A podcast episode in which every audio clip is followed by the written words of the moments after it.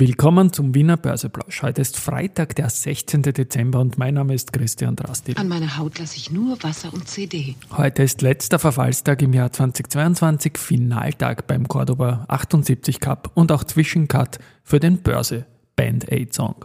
Dies und mehr im Wiener Börseplausch mit dem Motto Market Hey, and Me. here's Market and Me. Podcasting for Equity. Freebies for Community.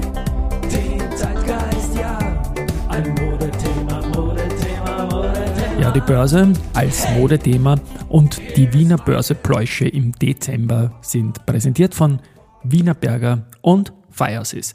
Ein Blick auf den Markt, jetzt 6.444 Punkte im ATX, der nur noch, muss man sagen, um 11.20 Uhr, ein weiteres Minus von 0,85 Prozent. Also es ist eine durchaus böse Phase im Markt momentan. Gewinnerseite die Warimbex mit plus 4 Prozent, die BAWAG mit plus 0,6, die Andritz mit plus 0,5 Prozent, Marinomed mit minus 3 Prozent, äh, Lenzing minus 2,9, Immofinanz minus 2,7. Heute ist der letzte Verfallstag im Jahr, der Triple Witching Day, wie man so schön sagt. Das war früher eine heftige Geschichte. Im DAX in Deutschland ist da sicherlich noch viel mehr los. In Wien ist das kaum mehr irgendwie von Bedeutung, was die Derivate betrifft, aber es gibt immer wieder Indexumstellungen und es gibt auch vor allem Sondereffekte, weil man Mitzieheffekte von den internationalen Märkten hat. Eine Auswirkung ist eine sehr positive. Ähm, rund um diese Verfallstage sind nämlich immer Indexumstellungstermine und in den ATX Prime wechselt jetzt und also in den Prime Market und damit auch in den ATX Prime die RHI Magnesita. Zu dem Unternehmen muss man sagen, dass der Vorgänger Radex, Radex Heraklit oder was auch immer RHI zu den vier Unternehmen gezählt hat, die seit äh, Start des ATX 1991 durchgehend drin waren. Das waren neben der Radex die OMV, die Verbund und die Wienerberger. Letztere drei sind natürlich immer noch drin und bilden das Trio, das seit Start drinnen ist.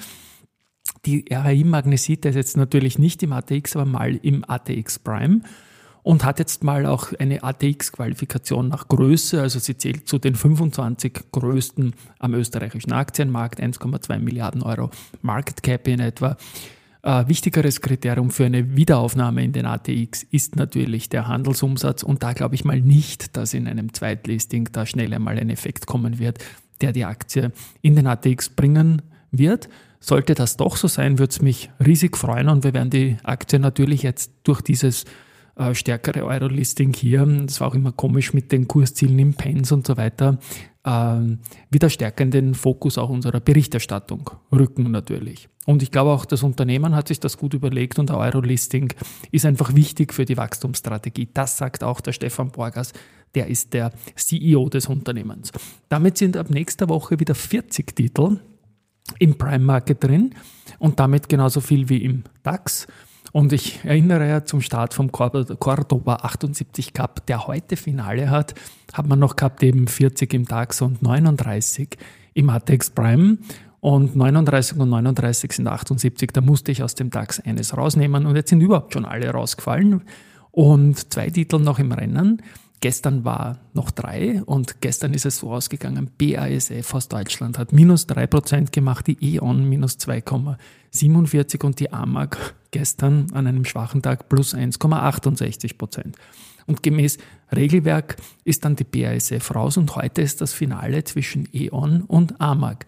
Jetzt hat AMAG mit dem gestrigen Plus ein bisschen Pulver verschossen und ist jetzt zu Mittag mal minus 1,79 Prozent und E.ON ist minus 1,08 Prozent. Also der Sieger heute, die, der Titel mit der besseren Performance ist der Sieger unseres Cordoba 78 Cup Finales aus 78 Titeln Deutschland, Österreich.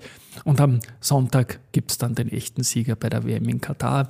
Das ist natürlich dann entweder Frankreich oder Argentinien.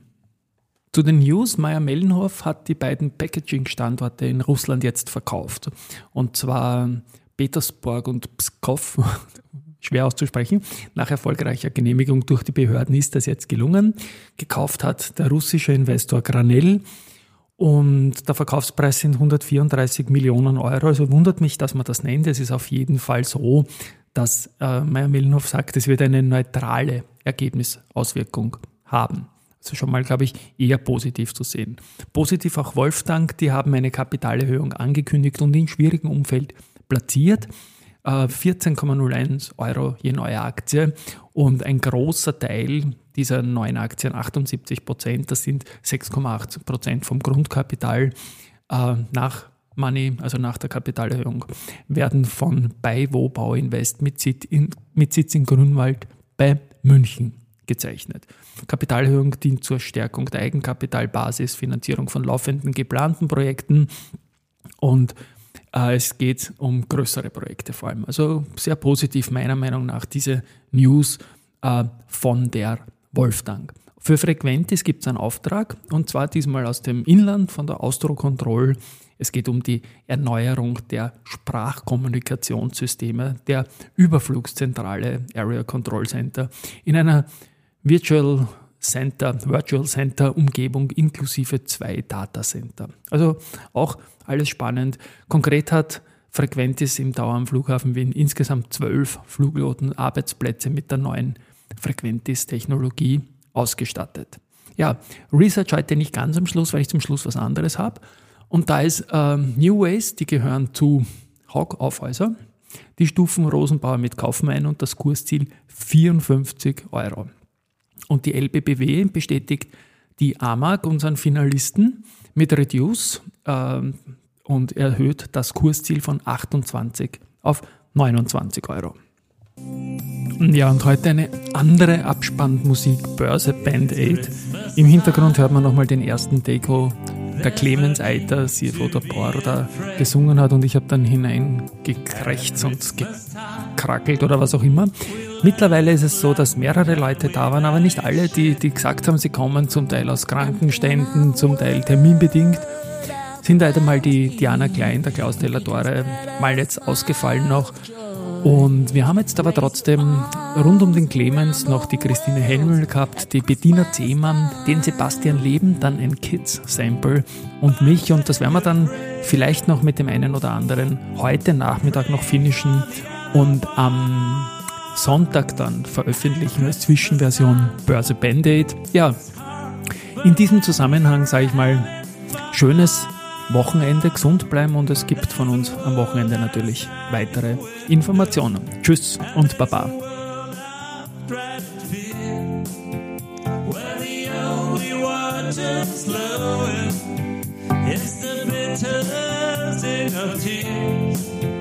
and the Christmas bells